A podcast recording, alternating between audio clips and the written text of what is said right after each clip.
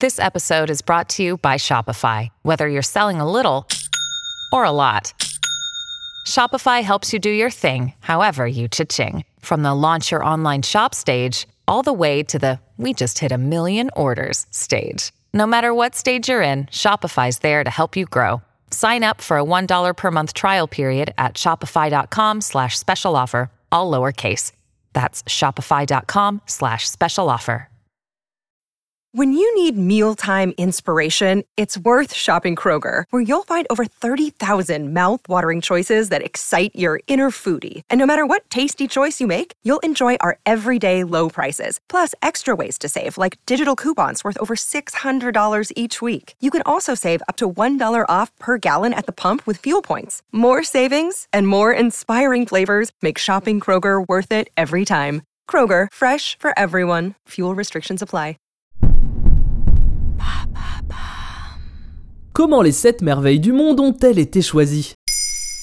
Merci d'avoir posé la question. Les merveilles du monde sont une liste de monuments ou structures considérées comme les plus remarquables et les plus importantes de l'histoire de l'humanité. Elles sont donc particulièrement préservées. En réalité, il existe 14 merveilles du monde officielles, les 7 merveilles du monde antiques et les 7 merveilles du monde moderne. Mais qui a décidé de remettre ce précieux sésame et quels en ont été les critères de sélection? On vous l'explique tout de suite. Alors, qui a décrété que tel monument serait élu en tant que merveille du monde? La première sélection aurait eu lieu au cours du IIe siècle avant Jésus-Christ. La liste a été établie par un groupe de philosophes comme Hérodote et de savants grecs qui se sont réunis pour établir une liste des structures les plus remarquables et les plus importantes de l'époque. Parmi les plus célèbres, on retrouve la grande pyramide de Gizeh ou le phare d'Alexandrie en Égypte, le colosse de Rhodes, le jardin suspendu de Babylone en Irak et la statue de Zeus à Olympie en Grèce.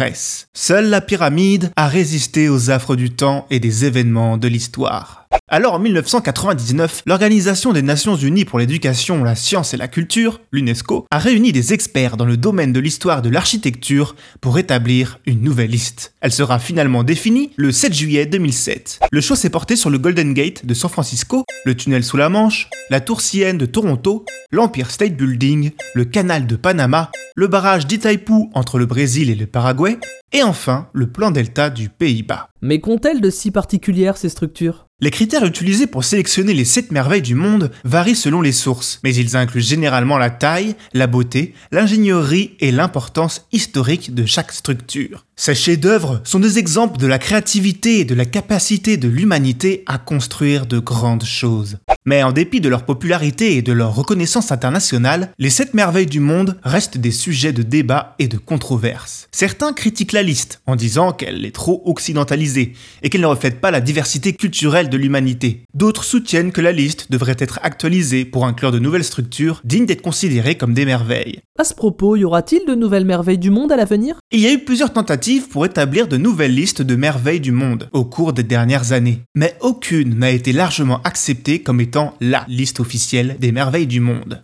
En 2007, la fondation New Seven Wonders a organisé un vote en ligne pour établir une nouvelle liste de 7 merveilles du monde, qui grâce à un vote a été sélectionnée par plus de 100 millions de personnes dans le monde entier. Les structures sélectionnées étaient la Grande Muraille de Chine, le Taj Mahal en Inde, le Christ Rédempteur au Brésil, la cité perdue du Machu Picchu au Pérou, le Colisée en Italie, le temple de Chichen Itza au Mexique et la mosquée d'Al-Ham à la Mecque en Arabie Saoudite. Si cette sélection peut sembler plus évidente que la précédente, l'UNESCO a bien précisé qu'il n'avait rien à voir avec cette nouvelle liste. Maintenant, vous savez, un épisode écrit et réalisé par Jonathan Oppard. Ce podcast est disponible sur toutes les plateformes audio et si cet épisode vous a plu, n'hésitez pas à laisser des commentaires ou des étoiles sur vos applis de podcast préférés.